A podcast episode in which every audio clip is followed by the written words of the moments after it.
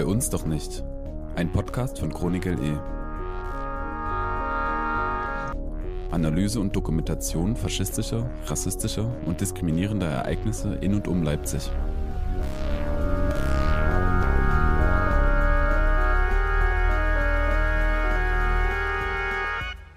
Grundsätzlich ist es so, dass es halt diesen äh, Bundesverband Lebensrecht gibt. Die machen einmal im Jahr die Woche für das Leben. Da hängt auch immer eine größere Fachtagung mit dran.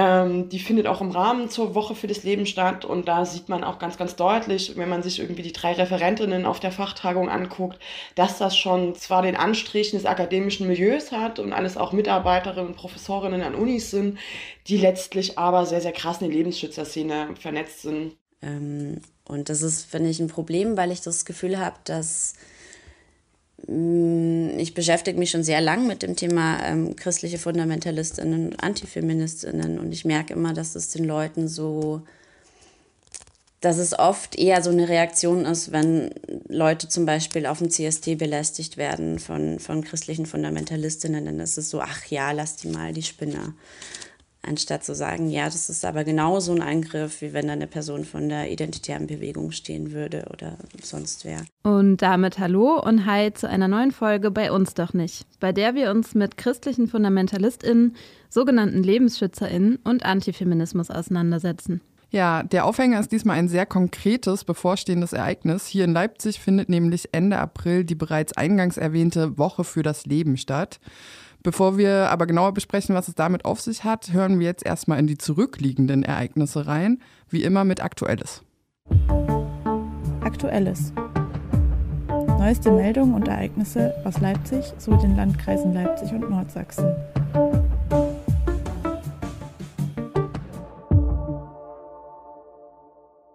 Erster Dritter. Hakenkreuz auf Fahrbahn am Bockwitzer See. Auf die Fahrbahn entlang des Bockwitzer Sees in der Nähe von Borna wird ein Hakenkreuz in schwarzer Farbe besprüht. Nach kurzer Zeit wird das Symbol übermalt. Sechster Dritter. Nazi-Sticker und antisemitische Schmierereien an S-Bahn-Stationen. Am S-Bahnhof in Reges-Breitingen steht ein Schriftzug mit einer antisemitischen Beleidigung. Er richtet sich gegen den linken Fußballverein Roter Stern Leipzig und ist mit der Drohung versehen, nicht nochmal nach Oderwitz zu kommen. Direkt daneben befindet sich in gleicher Schrift und Farbe der Schriftzug Fuck Antifa und SGD, vermutlich für Sportgemeinschaft Dynamo Dresden. Zudem befindet sich auf dem Bahnsteig ein Sticker, auf dem die rassistische Parole White Lives Matter steht. Dieser Slogan entstand als Gegenbewegung zu der Black Lives Matter Bewegung, die auf die Vielzahl rassistischer Morde in den USA hinweist. Außerdem befindet sich ein weiterer Neonazi-Sticker am Bahnsteig. Darauf ist die schwarze Sonne innerhalb der schwarz-weiß-roten Reichsflagge abgebildet. 20.03. Freie Linke Sticker in Konnewitz. Im Herderpark in Konnewitz werden Aufkleber der Freien Linken Leipzig verklebt, die sich gegen Impfungen richten. Die Freie Linke präsentiert sich auf Telegram und auf ihrer Website als antiimperialistische, parteilose Plattform. So versucht man durch vereinfachte Schuldzuweisungen in der Gegenüberstellung von Elite und Volk populistisch Nutzen aus der Krise zu ziehen. Schuld an Corona-Maßnahmen seien Eliten, die auf dem Rücken der einfachen Bevölkerung ihre Gewinne machen. Schuld am Ukraine-Krieg seien ebenfalls Eliten, die, Zitat, russische und ukrainische Arbeiter in Uniform stecken, um sich gegenseitig abzuschlachten. Auf die Unterteilung zwischen gutem Volk und böser Elite folgt eine verkürzte Kapitalismuskritik, die in der Argumentation Anleihen einer antisemitischen Kapitalismuskritik nimmt. Diese Kritik ist wohl auch ausschlaggebend für die Selbstverortung als links. In einem Blogbeitrag vom 30. Oktober 2021 wird sich solidarisch mit der Bürgerbewegung Leipzig und der Bewegung Leipzig erklärt, welche maßgeblich für die Organisation der Demonstrationen gegen die Corona-Hygienemaßnahmen verantwortlich sind. Auf den Montag stattfindenden Kundgebungen der Bürgerbewegung Leipzig beteiligen sich wiederholt Neonazis. 23.03. Beleidigungen Taucher. In Taucher wird eine Person auf dem Fahrrad von zwei jungen Männern in der Leipziger Straße als Scheißzecke bezeichnet. Kurze Zeit später, in der Ferdinand-Lassalle-Straße, wird er von zwei Jugendlichen homofeindlich beleidigt.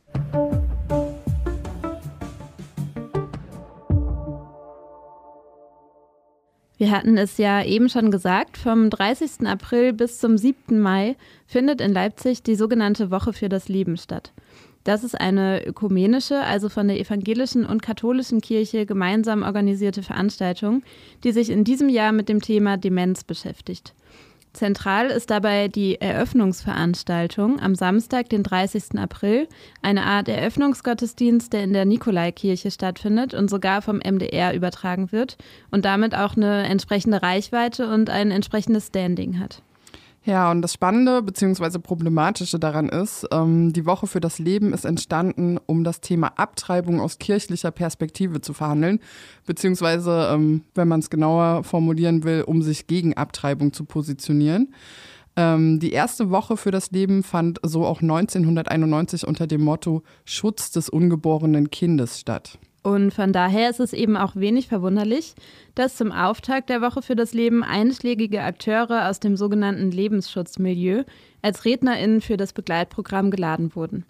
Personen, die, wie wir in dieser Folge noch hören werden, nicht nur antifeministische Positionen rund um das Thema Schwangerschaft, Geschlecht und Familie vertreten, sondern auch mit antisemitischen, verschwörungstheoretischen und Corona-leugnenden oder verharmlosenden Aussagen auffallen.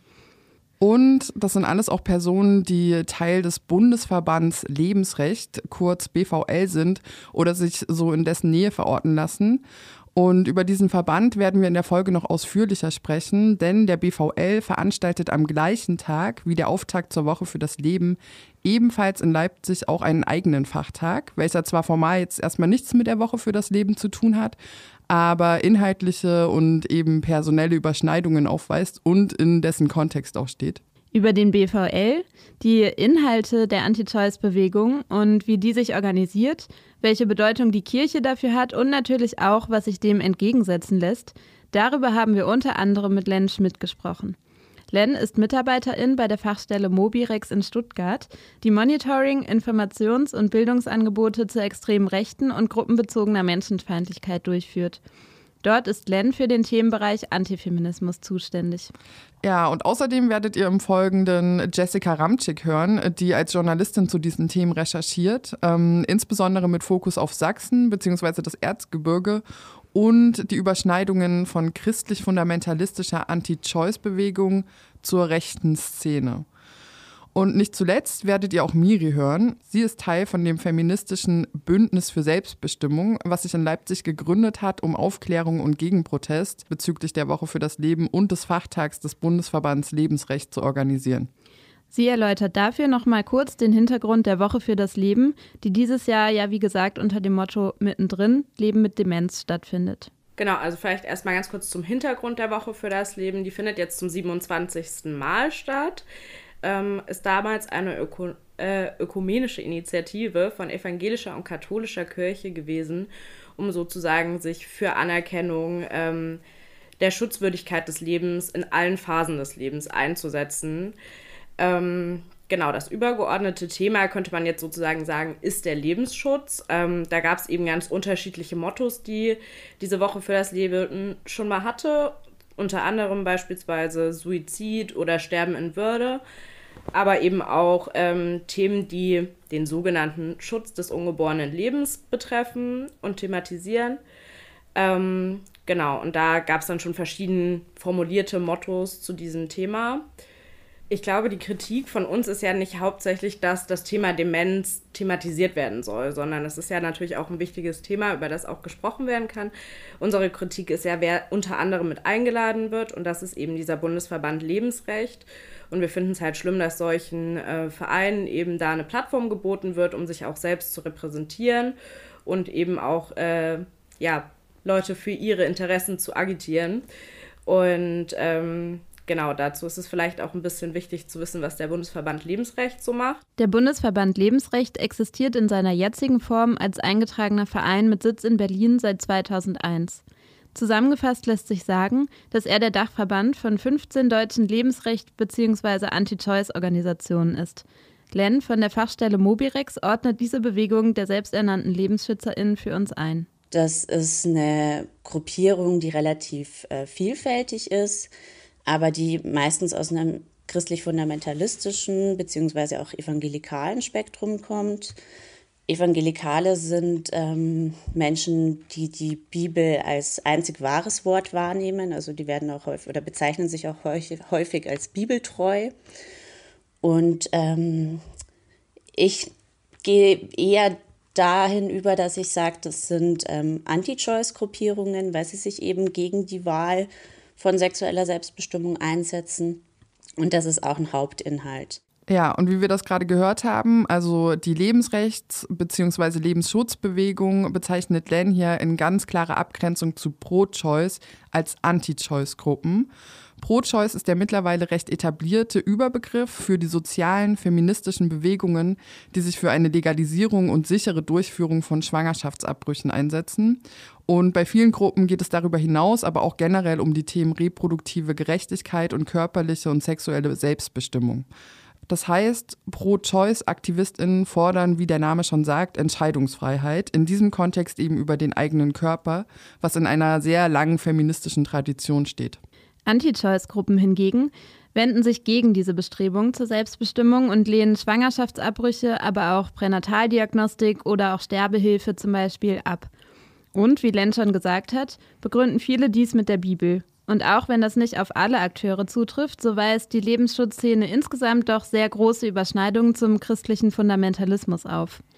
Insgesamt lässt sich sagen, dass sie alle eine zutiefst konservative und patriarchale Geschlechterhierarchie propagieren und sich damit klar dem antifeministischen Spektrum zuordnen lassen. Also Antifeminismus ist eine Ideologie, ähm, die vor allem Bestrebungen, äh, Gleichstellungserfolge zurückzudrängen und diese zu bekämpfen bzw. auch zu verhindern äh, beinhaltet. Antifeministinnen vertreten ein binäres Geschlechterbild, das heißt, sie gehen eigentlich immer von Cis-Mann und Cis-Frau aus. Häufig werden dann eben auch ähm, andere Lebensentwürfe, queere Lebensentwürfe ähm, auch versucht zu bekämpfen.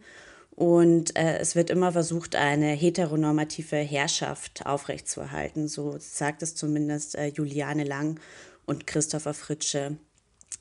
Ähm, es wird davon ausgegangen, dass es eine natürliche oder wahlweise auch gottgegebene Geschlechterordnung gibt. Vor allem beim christlichen Fundamentalismus ist es ähm, natürlich eine gottgegebene Geschlechterordnung, die eben Cis-Mann und Cis-Frau beinhaltet. Und die sind eben auch für die Ehe gemacht. Häufig geht mit Antifeminismus auch so ein ähm, Familienschutzgedanke einher, den wir zum Beispiel von der Demo für alle kennen, wo sich dann Antifeministinnen auch einfach ähm, angegriffen fühlen von queeren Lebensentwürfen oder auch von sexueller Bildung der Vielfalt an Schulen. Auch Sexualerziehung ist also ein wichtiges Ding und alles dreht sich dabei um die heteronormative Kleinfamilie. Da wird dann auch Sex vor der Ehe thematisiert, aber auch sowas wie Masturbation und natürlich Verhütung.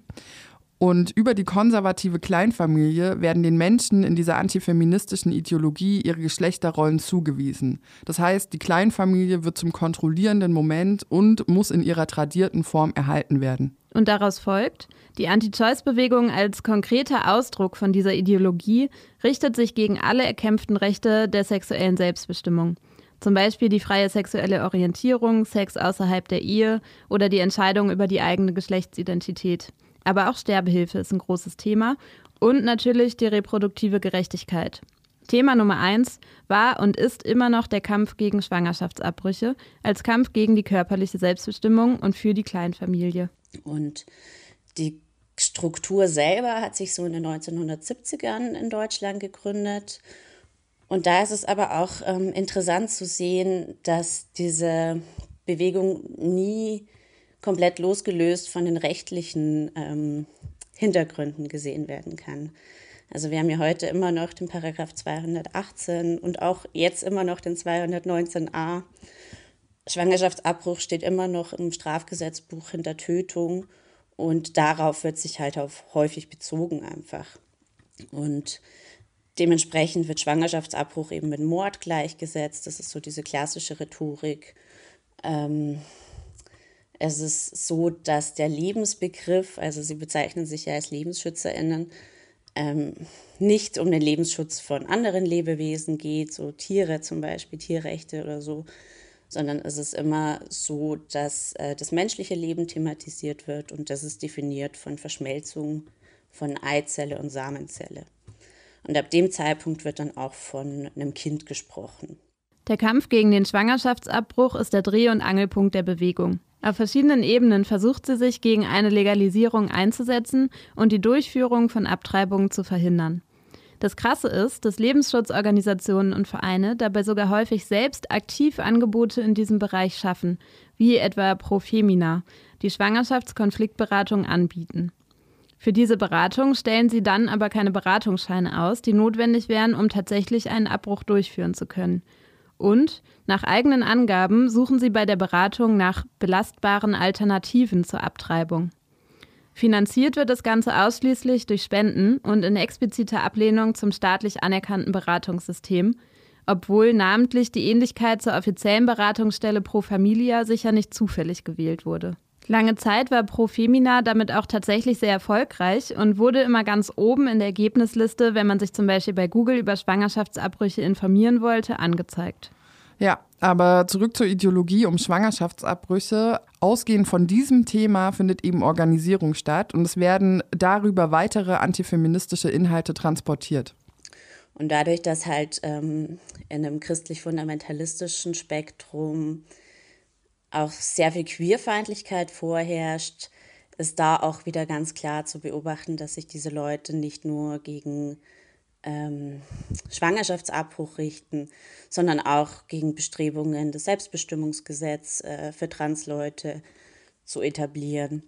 Und häufig wird dann auch in dem Kontext wieder mit diesem Kinderschutzthema argumentiert. Also schützt unsere ungeborenen Kinder, schützt unsere Transkinder. Häufig kommt dann auch noch so diese Transgender-Lobby-Narrative dazu. Und äh, dementsprechend würde ich sagen, es ist eine Bedrohung für den Feminismus und eben auch für Gleichstellungsbestrebungen. Und da, es ist antifeministisch einfach aufgrund dessen, dass vor allem Frauen und Queers seit Jahrzehnten dafür kämpfen, dass sie selbst über ihren Körper bestimmen können. Und dabei haben wir ja eben schon gehört, dass LebensschützerInnen nicht nur bestimmte anti-emanzipatorische Einstellungen vertreten, sondern sich eben auch in diesem Bereich aktiv organisieren und mit Aktionen nach außen treten. Ich glaube, das Spannende an Antifeminismus ist die Tatsache, dass er häufig ähm, eben organisationsförmig auftritt. Das heißt, wenn ich ähm, einfach nur in einem Gespräch in der Kneipe sage, hey, ich finde Abtreibung blöd und ich bin der Meinung, äh, jede Person, die schwanger werden kann, sollte schwanger bleiben, wenn sie schwanger ist, dann ähm, ist es eine antifeministische Aussage. Aber Antifeminismus zeichnet sich sehr häufig dadurch aus, ähm, dass es darum geht, dagegen zu kämpfen, organisiert. Das heißt, die Leute treffen sich gemeinsam und versuchen mit verschiedensten Aktionen, sei es Lobbyarbeit, Petitionen, aber auch sogenannten Gehsteigberatungen, also Gebetsvigilien vor Pro Familia Beratungsstellen oder äh, GynäkologInnen, die Schwangerschaftsabbrüche durchführen, da auch einfach ähm, PatientInnen unter Druck zu setzen oder KlientInnen und darauf einzuwirken, dass sexuelle und reproduktive Selbstbestimmung und Gerechtigkeit den Leuten verwehrt bleibt, obwohl es ein Menschenrecht ist. Der Bundesverband Lebensrecht, der am 30.04. ja auch zur Woche für das Leben eingeladen ist und an dem Tag auch seinen eigenen Fachtag in Leipzig veranstaltet, stellt dabei die wichtigste Institution der organisierten Anti-Choice-Bewegung dar. Von seinen 15 Mitgliedsorganisationen wollen wir uns aber zwei nochmal genauer angucken, um eine Vorstellung von der Struktur und Arbeitsweise zu erhalten. Das ist zum einen die Organisation Aktion Lebensrecht für alle, kurz ALPHA, mit Sitz in Augsburg. Bei der Organisation ist es sehr interessant zu sehen, dass sie sehr stark auf Sozialarbeit setzen. Es steht auch in der eigenen Satzung, dass sie Sozialarbeit ähm, betreiben. Und das zeigt sich dadurch, dass sie zum einen Beratung anbieten für ungewollt, ungewollt schwangere Personen. Ähm, zum anderen setzen die sehr stark auf Jugendarbeit. Die Jugendorganisation heißt Jugend für das Leben.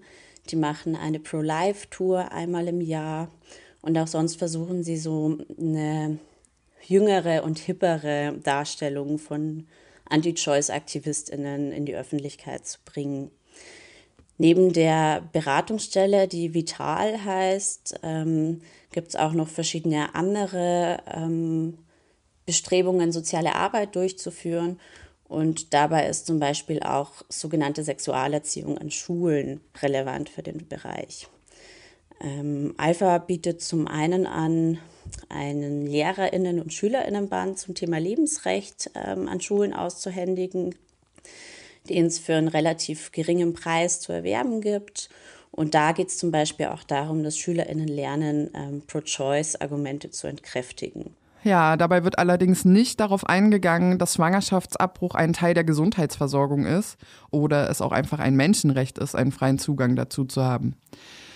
Die andere Organisation, die sehr ähnlich wie Alpha arbeitet, ist die Organisation CALEB. Das ist eine Abkürzung, die steht für Kooperative Arbeit, Leben ehrfürchtig bewahren. Die hat ihren Sitz in Chemnitz und ist ähm, vor allem im Osten von Deutschland relativ vertreten hat aber auch ähm, im Süden inzwischen mehrere Ableger und sogenannte Regionalstellen. Die setzen auch ganz stark auf ähm, Sexualerziehung an Schulen. Unter anderem wird teilweise das umstrittene Projekt Teenstar angeboten. Da gab es 2018 von der HOSI in Salzburg einen Leak der Unterlagen, weil die nicht frei zugänglich sind. Und da wurde auf jeden Fall bekannt gemacht, dass da sehr queerfeindliche Inhalte transportiert wurden. Ähm, und zum anderen bieten sie das Programm My Fertility Matters an. Das ist ein sehr fruchtbarkeitsbezogenes Programm und da geht es darum, dass Kinder und Jugendliche geschlechtergetrennt, also binär und cisgeschlechtlich getrennt, äh, den Zyklus erkunden. Und die grundlegende Idee der Sache ist äh, natürliche Empfängnisregulation oder natürliche Familienplanung. Ähm, damit einhergehend die Ablehnung von ähm, Schwangerschaftsverhütungsmethoden, die ähm, anders sind als die Enthaltsamkeit, würde ich jetzt mal so sagen. Das heißt, es geht einfach darum, dass sich plakativ gesagt die Frau darum kümmert, ähm, ihre Fruchtbarkeit im Auge zu behalten und der Mann muss sich dann darum kümmern, seine Triebe im Auge zu behalten und dann eben enthaltsam sein, wenn die fruchtbaren Tage sind. Und wie Len das eben schon meinte, um ihre Inhalte zu verbreiten und neue Leute auch zu rekrutieren, setzen die Organisationen auf möglichst viele unterschiedliche Zugänge und inhaltliche Schwerpunkte. Len verweist dabei auch noch auf ein anderes Programm von Caleb. Das heißt Safe One. Und da geht es darum, ähm, ein Unterstützungsangebot zu bieten für Personen, die einen Schwangerschaftsabbruch hatten, durchführen lassen, ähm, sowohl, und wir sind da immer wieder in diesem binärgeschlechtlichen heterosexuellen Denken, natürlich sowohl für die Frauen als auch für die Männer. Und das ist ein kostenpflichtiges äh, Zehn-Punkte-Programm, wo Frauen auch zu der Vergebung finden. Und das ist ein klassisches Thema bei christlichen Fundamentalistinnen und Antifeministinnen, dieses äh, sogenannte Post-Abortion-Syndrom, das es de facto nicht gibt das auch schon in mehreren Studien widerlegt wurde. Und die Grundannahme dahinter ist, ähm, dass Frauen, die einen Schwangerschaftsabbruch durchführen haben lassen, danach eine Art äh, posttraumatische Belastungsstörung hätten. Und äh, Caleb geht dann noch ein Stück weiter und sagt auch die Männer, also die dazugehörigen Männer, die dann häufig auch gleich als Väter bezeichnet werden, würden unter diesem PAS leiden. Und auch für die gibt es ein Angebot, um auch den Frauen zu ähm, vergeben. Dann ähm, ähm, so. Und der letzte Schritt von diesem Safe One-Programm ist der, dass Frauen, nachdem sie neun andere Schritte durchgemacht haben, zum letzten Schritt sagen, sie werden angehalten, jetzt anderen Frauen zu helfen, die ungewollt schwanger sind und da haben wir auch wieder so einen klassischen Missionierungsgedanken, den wir eigentlich im christlichen Fundamentalismus äh, fast ausschließlich überall finden. Neben solchen Programmen, die sich direkt um Anti-Choice-Inhalte drehen, gibt es auch weniger offensichtliche Rekrutierungsangebote. Die Jugendorganisation von Caleb, Young and Free, hat beispielsweise eine eigene Tuning-Community, Tuner Pro Life, wie Len uns erzählt hat. Und insgesamt scheinen sie darum bemüht, ihr Image aufzujüngen und sich auch immer mehr an junge Leute zu richten, wenn sie beispielsweise wie folgt werben. Wie zu Omis Zeiten sind wir für die Familie. Was macht unsere Politik gerade für die Familie? Wer entscheidet in Straßburg über die Rolle der Frau? Wir recherchieren und informieren die junge Generation, was los ist. Streng und konservativ. Wir nennen es stilsicher, was Werte anbelangt. Ja, Tatsächlich sind Jugend- und Sozialarbeit ganz zentral für diese Organisation, um ihre Agenda zu verbreiten. Das stellt auch die Journalistin Jessica Ramczyk immer wieder heraus. Sie hat sich mit der Lebensschutzszene im Erzgebirge beschäftigt. Und mein Zugang zum Thema war ursprünglich ein sehr persönlicher Bezug, weil ich komme ja aus dem Erzgebirge und wurde auch geboren und habe da 20 Jahre lang gelebt. Und habe dann irgendwann mal äh, davon gehört, dass es im Erzgebirge kein Frauenhaus gibt. Und dann habe ich mich an eine Recherche gesetzt, so warum ist das denn so? Was gibt es denn vielleicht für auch linke und feministische Strukturen im Erzgebirge? Und das war ursprünglich so der Zugang, mir anzugucken, was gibt es denn für so Strukturen an LebensschützerInnen, wo kommen die denn her und vor allen Dingen, wie sind die auch mit einer neuen Rechten oder jetzt auch tatsächlich, wie sich schon seit einer Weile zeigt und das jetzt aber ganz deutlich wird, mit äh, QuerdenkerInnen vernetzt, oder zumindest mit Personen aus dem verschwörungsideologischen Milieu. Bei dieser Recherche hat Jessica Ramczyk also zunächst festgestellt, dass es im Erzgebirge kein einziges Frauenhaus gibt, sondern lediglich zwei Frauenschutzwohnungen mit insgesamt drei Plätzen. Viel zu wenig für den recht dicht besiedelten Landkreis. Darüber hinaus hat Jessica Ramczyk herausgefunden, dass eine dieser beiden Frauenschutzwohnungen tatsächlich von LebensschützerInnen betrieben wird. Eigentlich sind Frauenschutzhäuser oder wie in diesem Fall Wohnungen wichtige soziale Einrichtungen, die historisch von der feministischen Bewegung etabliert wurden. Eine der Frauenschutzwohnungen im Erzgebirge wird allerdings vom Stark und Schwach e.V. betrieben, der wiederum personelle Überschneidungen zum antifeministischen Verein Kaleb aufweist. Wie auch Len meinte, ist Kaleb vor allem im Osten Deutschlands, insbesondere in Sachsen, aktiv. Der Erzgebirgslandkreis gilt aber als eine von mehreren deutschen Hochburgen der Lebensschutzszene. Man kann ja im Erzgebirge eine Sache beobachten, nämlich da, oder auch im Vogtland generell, also im ganzen Südwesten von Sachsen, dass es diesen, wie das diese Journalistin Jennifer Stange schon beschrieben hat, diesen Bibelbelt gibt. Dann mu muss man sich das Erzgebirge nochmal angucken als eine durchaus sehr, sehr konservative und sehr, sehr strukturschwache Region, wo Lebensschützerinnen und konservative Kräfte und vor allen Dingen auch evangelikale Christen halt bereits seit den 90ern und wahrscheinlich auch schon vor der Wende äh, einen krassen Zugriff auf die Bevölkerung hatten und da auch unfassbar erfolgreich sind. Und man sieht halt deutlich, das ging so in Mitte der 90er los, dass es immer mehr Freikirchen in ähm, im Erzgebirge und vor allem im Vogtland gab, so diese ganze Ecke Erzgebirge, Vogtland rund um Plauen, Aue und Schwarzenberg, da sind die halt wirklich, wirklich aktiv und da betreiben die auch äh, eigene äh, Religionsgruppen, eigene kleine Freikirchen und vor allen Dingen sind sie aber auch anwesend in der sozialen Arbeit, was sich unter anderem auch darin zeigt, dass sie Beratungsangebote für werdende Mütter bzw. Beratungsangebote für Schwangere in einen Schwangerschaftskonflikt äh, zur Verfügung stellen, dass sie tatsächlich auch viel Suchtberatung machen, ganz viel Wohnungslosenberatung, teilweise auch ähm, Beratung von marginalisierten äh, Personen, teilweise auch in der Flüchtlingsarbeit tätig sind. Und was sich immer wieder durchzieht, ist aber ein stark christlich geprägtes und sehr, sehr traditionalistisches Menschenbild. Dass die Lebensschutzbewegung im Erzgebirge so stark ist, erklärt sich neben der christlichen Prägung und der angesprochenen Strukturschwäche, gerade auch was den Bereich der sozialen Arbeit angeht, auch daraus, dass einzelne Akteure und Organisationen dort sehr stark vernetzt sind, also auch über die Grenzen der eigenen Ideologie hinaus. Und dann kann man sich so einzelne Protagonistinnen angucken. Das ist beispielsweise die Familie Decker aus dem Erzgebirge. Die waren jahrelang, seit 2008 war die halbe Familie, also Luise Decker, Hartmut Decker und deren Sohn David Decker, ähm, Organisatorinnen bzw. Vorsitzende dieses Lebens ähm, der Christdemokratinnen für das Leben. Das sind so die Lebensschützer in, in, äh, in der CDU tatsächlich die auch jahrelang diesen Anti-Abtreibungsmarsch da äh, in Annaberg-Buchholz, also vor einem der wenigen Kliniken, die im Erzgebirge überhaupt noch Abtreibungen durchführen, äh, veranstaltet haben. Und die sind auch bis heute noch aktiv. So speziell irgendwie David Decker betreibt halt mehrere Seiten, beziehungsweise hostet halt mehrere Seiten, die irgendwie mit Caleb e.V., also diesem äh, Verein in Chemnitz irgendwie zusammenarbeiten.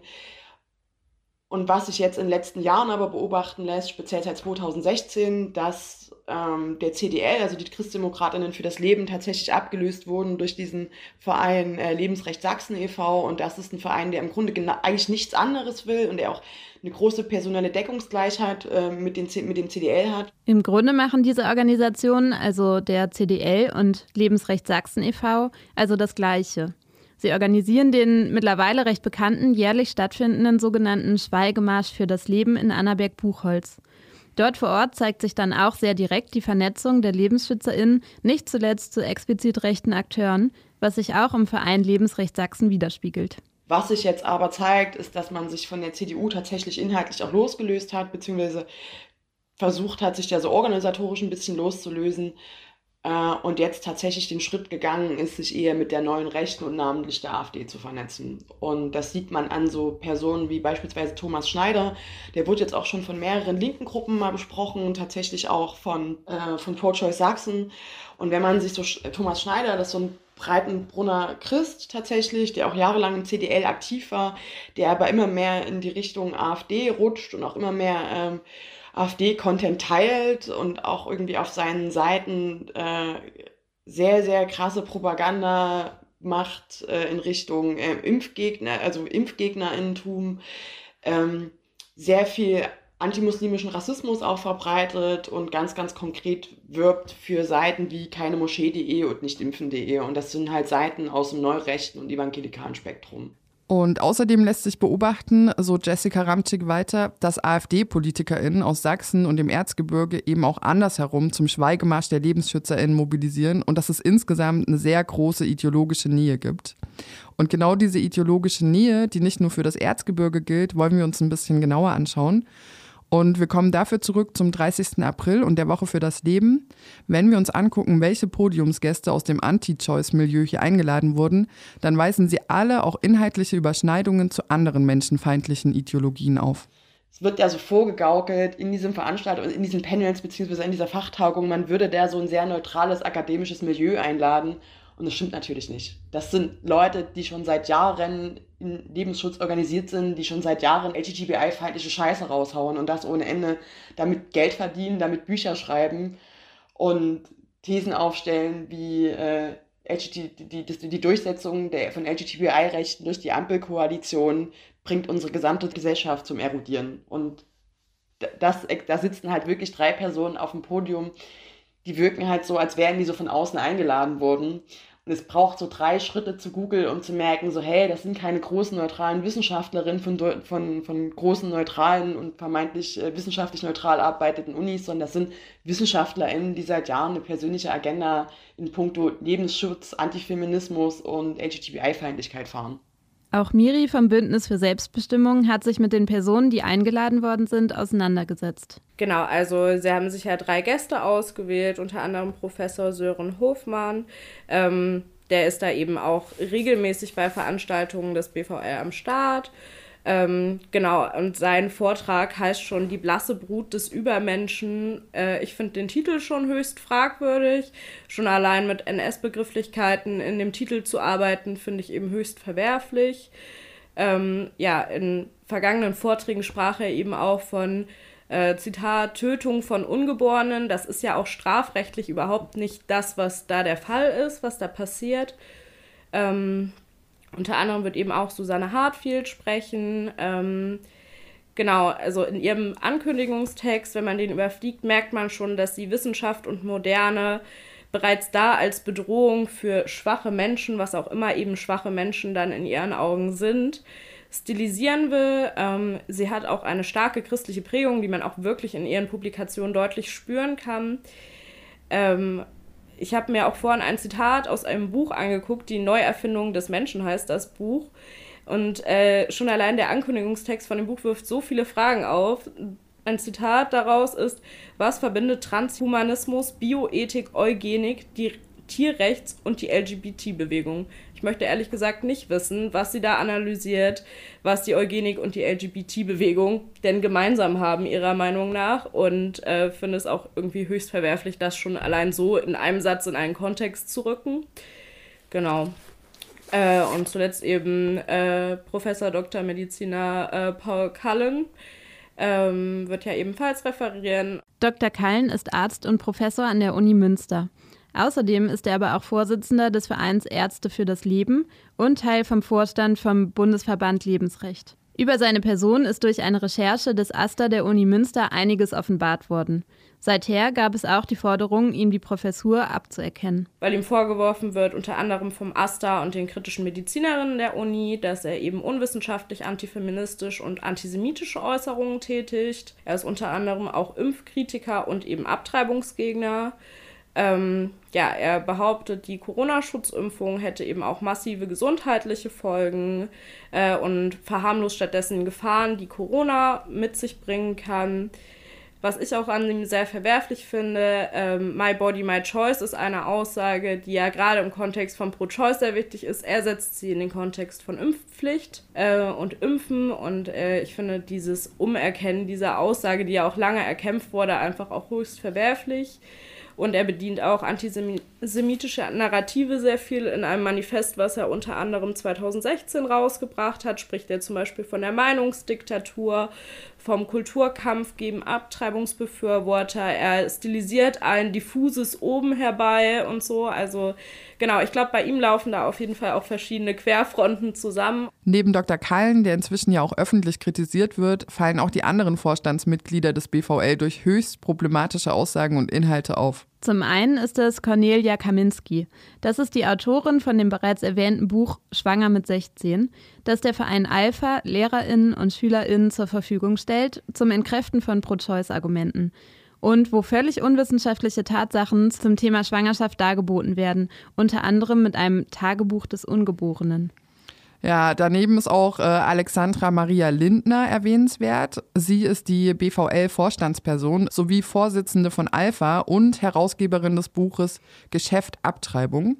Dort geht es um die Kosmetikindustrie und ähm, wie die angeblich abgetriebene Föten dafür nutzen würde, verjüngende Kosmetik herzustellen. Interessanterweise ist das ein Narrativ, das immer wieder auch von QAnon-AnhängerInnen aufgegriffen wird. Und da sieht man auch, was schon angeklungen ist, dass es von christlichen Fundamentalisten AktivistInnen zu Corona-LeugnerInnen nicht so weit ist und sie sich auch gegenseitig ihre Themen zuspielen. Wie Len uns erzählt hat, hat zuletzt beispielsweise die antifeministische Demo für alle ein Video veröffentlicht, das in wirklich gruseliger und nicht zuletzt völkischer Manier Angst vor Corona-Impfungen schürt und dies mit Kinderschutz argumentiert. Verlinkt wird dabei auf die antifeministische Internetseite Citizen Go, die vor allem Petitionen sammelt und verbreitet, nicht zuletzt auch für die Wiederzulassung des rechten und Corona-leugnenden Journalisten Boris Reitschuster zur Bundespressekonferenz. Was sich hier also zeigt, die ganze Corona-Bewegung bietet einen perfekten inhaltlichen Resonanzboden, um Anti-Choice-Argumente zu verbreiten und eben auch andersherum.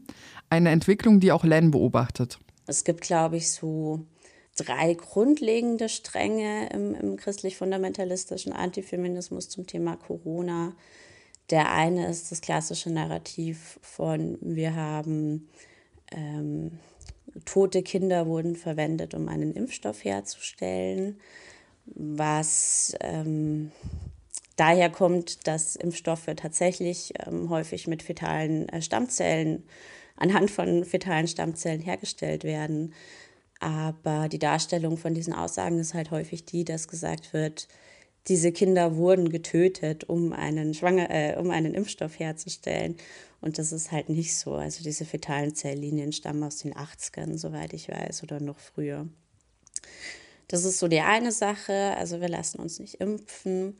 Die andere ähm, Herangehensweise ist die zu sagen, Gott hat uns unser Immunsystem gegeben, Gott hat uns als Menschen geschaffen. Wieso sollten wir entweder mit einer genveränderten Spritze darauf einwirken, auf Gottes Schaffung, oder wieso sollten wir darauf einwirken, wenn alles, was Gott tut, richtig ist. Also so, da gibt es diese zwei Argumentationslinien. Als dritten Punkt benennt Len auch die Bewertung der Lebensschutzorganisationen wie etwa Alpha von der Situation von Schwangerschaftsabbrüchen und Beratung während der Pandemie.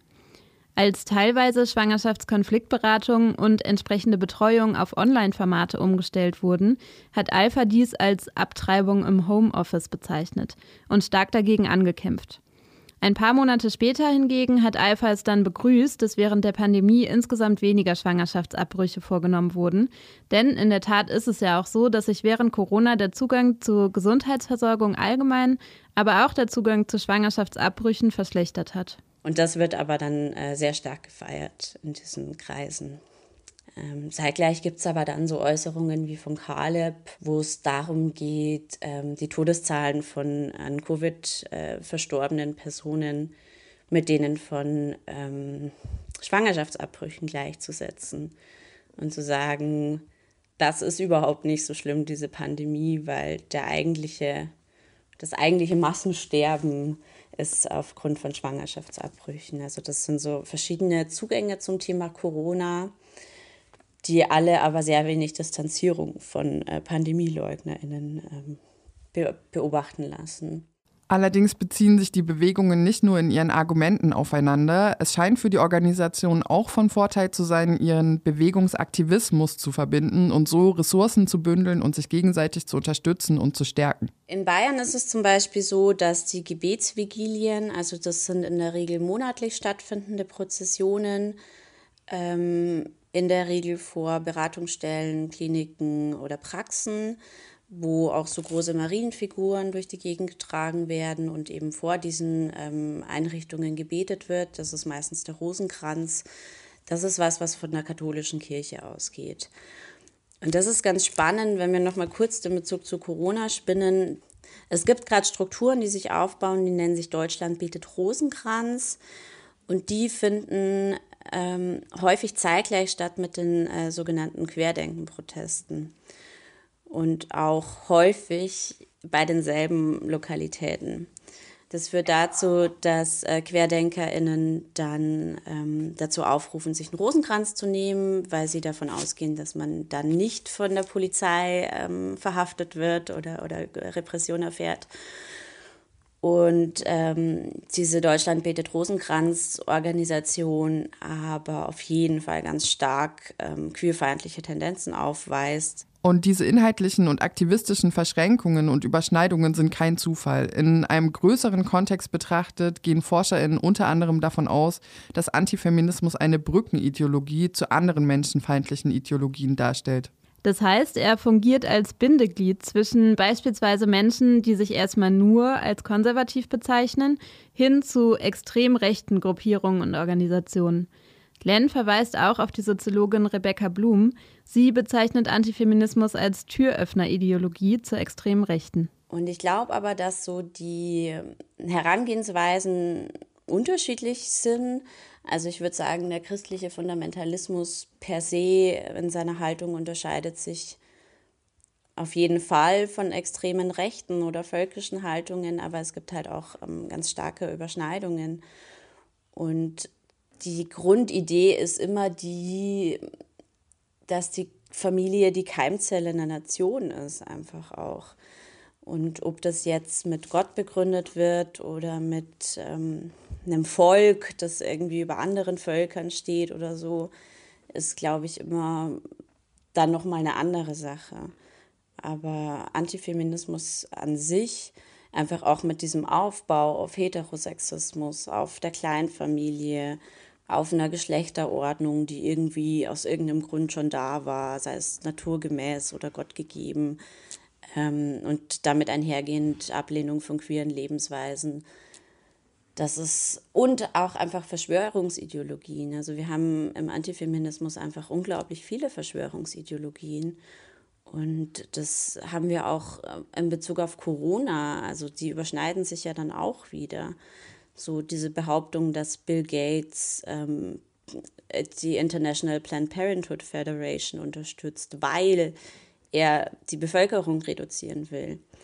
Und zeitgleich unterstützt er aber auch noch die Impfungen, weil das die Vorstellung von Bill Gates ist, äh, so kann man die Bevölkerung reduzieren. Und das hast du halt einfach immer. Und es gibt halt ganz oft im Antifeminismus auch so wir gegen die. Und auch so, die wollen unsere Werte ins Wanken bringen. Das ist auch ganz spannend einfach. Und das haben wir natürlich bei der extremen Rechten auch, auch wenn die ähm, Formen der Darstellung eine andere sind. Aber man muss schon auch sagen, dass sich zum Beispiel Strukturen, die tausend Kreuze-Märsche durchführen oder so, nicht immer von äh, extrem rechten äh, Leuten distanzieren, die auf ihren Demos mitlaufen. Also das würde ich so auf jeden Fall sehen. Und trotzdem, immer wieder zeigt sich, dass AbtreibungsgegnerInnen, christliche FundamentalistInnen und Anti-Choice-AktivistInnen in ihrem menschenfeindlichen und antidemokratischen Aktivismus verharmlost werden. Was nicht zuletzt auch daran liegt, dass es eben die Kirche ist, die dahinter steht und in diesem Fall beispielsweise die Woche für das Leben veranstaltet. Und die Kirche erfährt natürlich eine unglaublich breite gesellschaftliche Akzeptanz, obwohl sie es natürlich auch ist, die so als übergeordneter Rahmen der Anti-Choice-Bewegung fungiert und sie ja auch aktiv die Podiumsgäste eingeladen hat. Also man muss halt deutlich sagen, dass das, was der Kirche der beziehungsweise so einzelnen evangelikalen Gruppen oder ähm, äh, tatsächlich äh, Protagonistinnen von Freikirchen gelungen ist, ist das, was Nazis lange Zeit nicht gelungen ist, nämlich das Eindringen in soziale Strukturen. Und bei Kirche wird das so vorausgesetzt. Es gibt halt diese großen kirchlichen Vereine, es gibt die Malteser und die Caritas, der ist das, die, die gelten als sozial akzeptierte Akteure. Die haben jetzt prinzipiell mit dem ganzen LebensschützerInnen-Ding noch gar nicht so viel zu tun, aber die schaffen ja grundsätzlich qua Existenz erstmal den Nährboden dafür, dass das vor dem Hintergrund von Kirche erstmal viel, viel sozial akzeptierter ist, dass da eben Dinge geäußert werden, die Rechte nicht so unwidersprochen äußern dürften. Und man sieht das an äh, tatsächlich auch so AkademikerInnen, die sich in diesem Bereich bewegen. Bei Kallen ist es, also bei diesem Professor Kallen ist es ja ganz genau dasselbe. Er bedient sich seit Jahren einer antisemitischen und antifeministischen und LGTBI-feindlichen Rhetorik und man sieht halt deutlich in seiner Sprache auch wirklich eine rechte Rhetorik. Er spricht halt immer wieder von Kulturkampf auch. Und bei Leuten wie Kallen oder diesen LebensschützerInnen verbunden mit dem ganzen sozialen Engagement was LebensschützerInnen in so ländlichen Gebieten, wo tatsächlich soziale Arbeit auch nicht besonders dicht gesät ist, betreiben, ist das eben viel, viel sozial, viel, viel sozial akzeptierter. Und ich glaube, dass das tatsächlich das Potenzial hat, so ein Einfallstor für rechtes Gedankengut zu sein, weil es eben noch verharmlost wird, was tatsächlich passiert. Aber die Rhetorik und die personellen Überschneidungen oder die Überschneidung der Rhetorik ist, also das ist einfach da, das kann man nicht wegleugnen.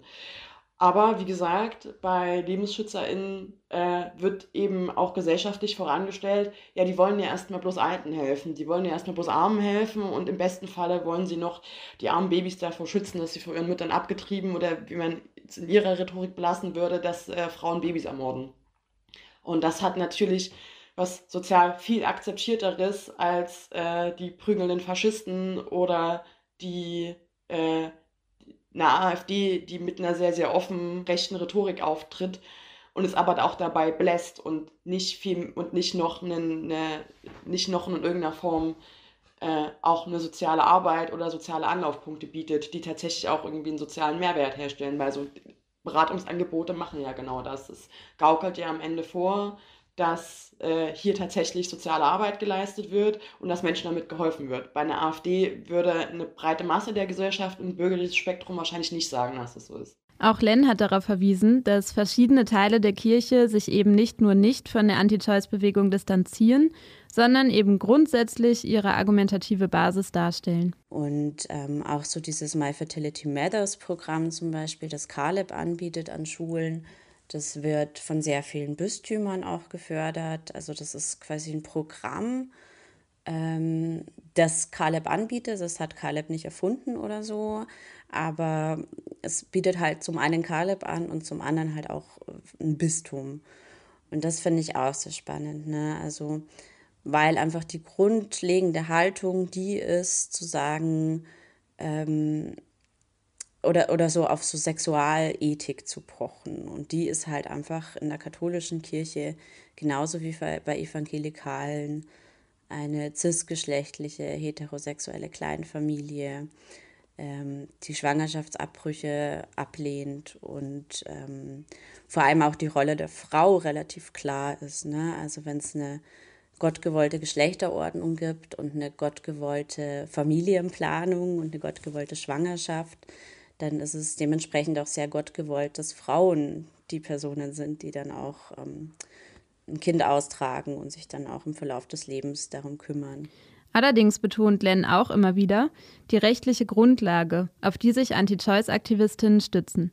So ist das Thema Lebensschutz beispielsweise auch in den Richtlinien für Sexualerziehung vorgegeben. Organisationen wie Alpha und Caleb erhalten auch darüber die Möglichkeit, ihre Inhalte zu verbreiten. Und ähm, das ist ganz spannend. Das ist in verschiedenen Bundesländern so. Ich glaube, in Sachsen ist es auch verankert, äh, Lebensschutz zu behandeln als Thema oder Lebensrecht. Und die Argumentation, die dahinter steht, ist ähm, das Grundgesetz. Die Würde des, des Menschen ist unantastbar.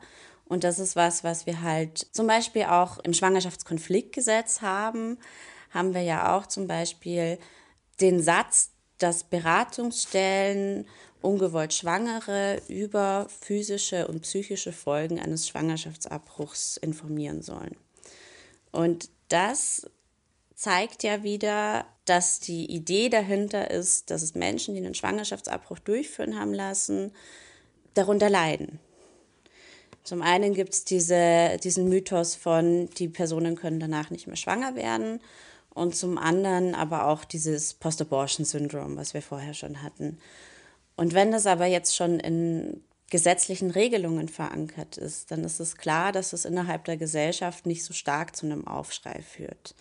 Also auch diese Debatte zu dem Aktionstag für das Leben in Bayern, das so aufgekocht ist vor eineinhalb Jahren, weil medial das mal thematisiert wird, den gibt es schon seit 2016 ähm, in den Lehrplänen, äh, zeigt eigentlich nur, dass so einzelne Aspekte dieser Sache die Leute dazu bringt, darüber nachzudenken.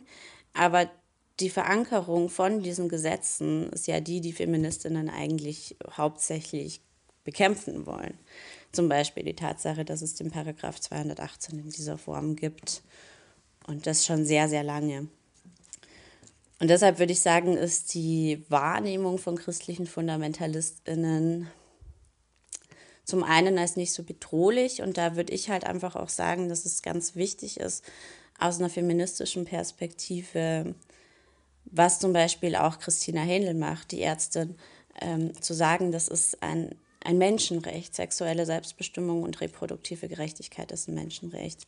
Und wenn das den Leuten aber nicht so bewusst ist und wenn das zum Beispiel auch nicht in den Lehrplänen steht, weil die Organisationen, die an die Schulen gehen, aus einem christlich-konservativen, fundamentalistischen Spektrum kommen, dann ähm, ist es äußerst problematisch, weil das zumindest in den internationalen Richtlinien zur Sexualerziehung, da, da ist es verankert, dass ähm, Schwangerschaftsabbruch als Menschenrecht thematisiert werden muss und als Teil einer Gesundheitsversorgung. Genau hier setzen die Anti-Choice-AktivistInnen jedoch mittels Lobbyarbeit, Petitionen und unzähliger Klagen an, um ihre Position weiterhin in Rechtsprechung und Gesetzgebung zu halten. Also gerade ist zum Beispiel in Frankfurt der Fall, dass ähm, die AktivistInnen von 40 Tage für das Leben. Die stehen dort 40 Tage vor einer Pro Familia ähm, Beratungsstelle und beten für die ähm, in ihren Augen Frauen, die dort eine Beratung machen, eine Schwangerschaftskonfliktberatung. Und die Stadt Frankfurt hat das ursprünglich verboten. Und inzwischen hat aber es, äh, ein Gericht entschieden, dass es so ist, dass quasi das Recht auf Meinungsäußerung und äh, Ausübung der Religion darüber steht, ähm, ohne Belästigung an einem Beratungsangebot teilzunehmen. Das heißt, sie dürfen da jetzt widerstehen. Und da würde ich sagen, ist einfach auch diese Vernetzung von christlichen Fundamentalistinnen, Antifeministinnen und auch Rechten ein sehr großer Punkt, der einfach auch auf Rechtsprechung und ähm, Gesetze einwirkt. Und diese Vernetzung stellt in der Tat eine große Bedrohung dar. Also insbesondere, wenn man den Blick darauf richtet, welches Rekrutierungspotenzial eigentlich nochmal durch die Corona-LeugnerInnenbewegung hervorgeht. Auf der anderen Seite haben sich durch die neue Regierungskoalition maßgebliche Veränderungen für die Anti-Choice-Bewegung ergeben. Zum Beispiel die geplante Abschaffung des Paragraphen 219a versetzt der ganzen Bewegung schon einen enormen Schlag und führt aber auch zur Abwehrreaktion. So erzählt Len von einem Fall von Hausfriedensbruch gegen eine Pro-Familia-Stelle, wo christliche FundamentalistInnen Sticker verklebt und Plastikfülten im Treppenhaus verteilt haben. Eine solche Form von Angriff hat Len zuvor noch nie erlebt. Genau, und das ist was, was ich auf jeden Fall mit sehr großer Sorge beobachte, im Zuge der geplanten Abschaffung von Paragraph 219a, aber auch äh, im Zuge von der Ersetzung vom transsexuellen Gesetz durch Selbstbestimmungsgesetz, dass christliche Fundamentalistinnen und Konservative und Rechte sich gerade sehr stark bedroht fühlen von diesen Veränderungen und dementsprechend noch mal mehr Tabubrüche möglich sind. Also für die ist ähm, zum Beispiel die Ampelregierung gerade so eine starke, ähm, so eine starke Bedrohung, dass eben auch Sachen gemacht werden, die vielleicht in den letzten Jahren nicht gemacht worden sind. Also so zum Beispiel so Hausfriedensbruch, um äh, in einem Treppenhaus Plastikföten zu verteilen. Das ist was, was mir davor noch nicht so bekannt war als, als Methode. Und das, glaube ich, wird halt immer häufiger werden, weil sich diese AkteurInnen einfach auch sehr stark bedroht fühlen durch feministische Bestrebungen, die zu einem gewissen Teil von der Ampelregierung durchgesetzt werden wollen. Allerdings haben unsere InterviewpartnerInnen auch darauf verwiesen, dass diese geplanten gesetzlichen Neuerungen lediglich Minimalforderungen erfüllen. Insbesondere die gesetzliche Veränderung muss noch viel weiter gehen. Wir heißen ja Bündnis für Selbstbestimmung und das ist eben Programm, das wir quasi für eine Legalisierung von Schwangerschaftsabbrüchen sind und damit einhergehend der Streichung von Paragraph 218 eben auch.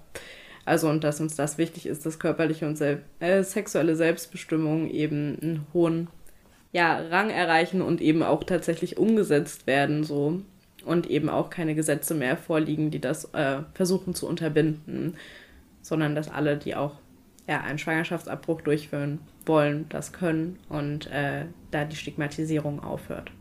Und im Kontext von christlichen Fundamentalistinnen bin ich der Meinung, dass es auf jeden Fall ein Recht geben muss, dass Personen, die eine Beratung suchen oder Personen, die eine ärztliche Behandlung in Anspruch nehmen wollen, nicht belästigt werden. Also es ist eine grundlegende feministische Forderung, der nachgegangen werden muss, meiner Meinung nach, zu sagen, dass es Bannmeilen geben muss vor einschlägigen Beratungsstellen oder Praxen oder Kliniken. Mir persönlich wäre es ganz wichtig, wenn ähm, es Möglichkeiten gäbe, externe AnbieterInnen von Sexualerziehung an Schulen zu checken. Ich würde da auch auf jeden Fall an alle Lehrkräfte ähm, appellieren, sich die eigenen Richtlinien im Bundesland anzugucken, aber auch die Unterrichtsmaterialien anzugucken. Und eine seriöse Anbieterin von sexueller Bildung sagt, welche Inhalte und mit welchen Materialien sie arbeitet.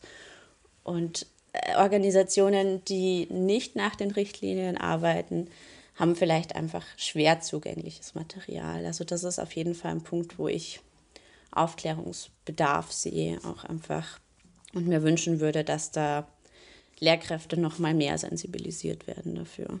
Das sind verschiedene Aspekte. Wenn ich mir jetzt als Person angucke, die im Erzgebirge aufgewachsen ist und gelebt hat und natürlich auch die ganze Tristesse da kennt und auch irgendwie gemerkt hat, dass so gerade für viele Jugendliche, auch Jugendliche, die sich als links begriffen haben, Kirche ganz oft so der einzige Ansprechpartner ist oder der einzige Ort, wo man sich so aktiv gegen Nazis organisieren kann. Das ist jetzt ein ganz, ganz krass biografisch geprägter Satz. Dann würde ich mir wünschen, schaut euch solche Landstriche an, guckt euch an, was da passiert, guckt euch an, dass Kirche da Leute nicht rettet, sondern eher noch in eine rechte Richtung zieht. Und ansonsten fände ich es ganz cool, wenn sich Kommunen, wo solche Veranstaltungen stattfinden, seien, seien es diese LebensschützerInnenmärsche, seien es diese Fachtagungen, seien es die Woche für das Leben, sich sehr genau angucken, an wen werden städtische Gelder vergeben, wer bekommt überhaupt Geld für was, wie wird soziale Arbeit finanziert. Ich meine, das ist ein riesen, riesen Komplex.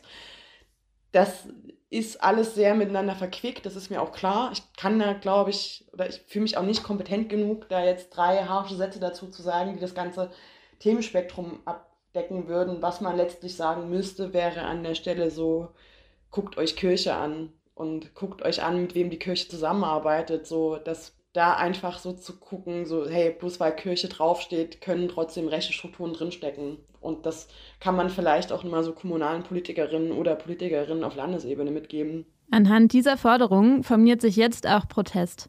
Es wurde bereits ein Brief an die Stadt verfasst und auch das Bündnis für Selbstbestimmung, dem ja auch Miri angehört, hatte sich eigentlich erstmal nur für die Mobilisierung des Gegenprotests zum 30. April gegründet. Allerdings betont sie, wenn es zu weiteren Aktivitäten kommen würde, von christlich-fundamentalistischen Organisationen oder in Recherchetätigkeiten noch weitere Dinge auffallen, ähm, kann ich mir schon vorstellen, dass das Bündnis auch zusammenbleibt und sich das weiter betrachtet und im Auge behält und ähm, dazu äußern wird. Genau, aber wir haben uns jetzt noch nicht konkrete Gedanken darüber gemacht, wie dann alles genau weitergeht, sondern arbeiten jetzt eben erstmal auf äh, den Zweck hin, diesen Tag für die Gegenseite möglichst unangenehm wie möglich zu gestalten. Und ähm, genau, dann gucken wir mal. Aber betreiben eben, also es wird eben auch gerade mit Leuten kooperiert, die sehr viel Recherche zu Leipzig und solchen Strukturen auch machen. Genau. Wie Miri erwähnt hat, gibt es also noch weitere Recherchen zu Akteuren und Strukturen der Lebensschutzszene. Und eine dieser Recherchegruppen wird voraussichtlich noch im April auch ein Sin mit ihren Ergebnissen veröffentlichen. Über die Social-Media-Kanäle von Chronik werdet ihr dann aber auch nochmal darüber informiert. Am 30. April selbst könnt ihr euch aber natürlich auch schon mal der Demo vom Bündnis für Selbstbestimmung anschließen. Wir werden als Bündnis für Selbstbestimmung am 30. April ab 10 Uhr am Südplatz zunächst eine Demonstration mit anschließender Kundgebung in Sicht- und Hörweite der Fachtagung des Bundesverband Lebensrecht durchführen da wir es nicht tolerieren, Abtreibungsgegnerinnen eine Bühne zu bieten. Schreibt euch dick in den Kalender, kramt eure Transbis und Schilder aus, schnappt eure Freundinnen und lasst uns dem BVL den Tag vermiesen und die Fundis zur Hölle jagen. Denn Leben schützen heißt Abtreibung legalisieren. Und mit diesen Worten verabschieden wir uns. Wenn wir uns nicht bei der Demo sehen, dann hören wir uns beim nächsten Mal hier, beziehungsweise ihr hört uns. Und dann geht es um die extreme Rechte in und um Leipzig und die Frage, wie Gegenwehr organisiert werden kann. Unter anderem zum Beispiel mit Interviews aus Kleinschocher. Bis dahin, bleibt gesund und engagiert.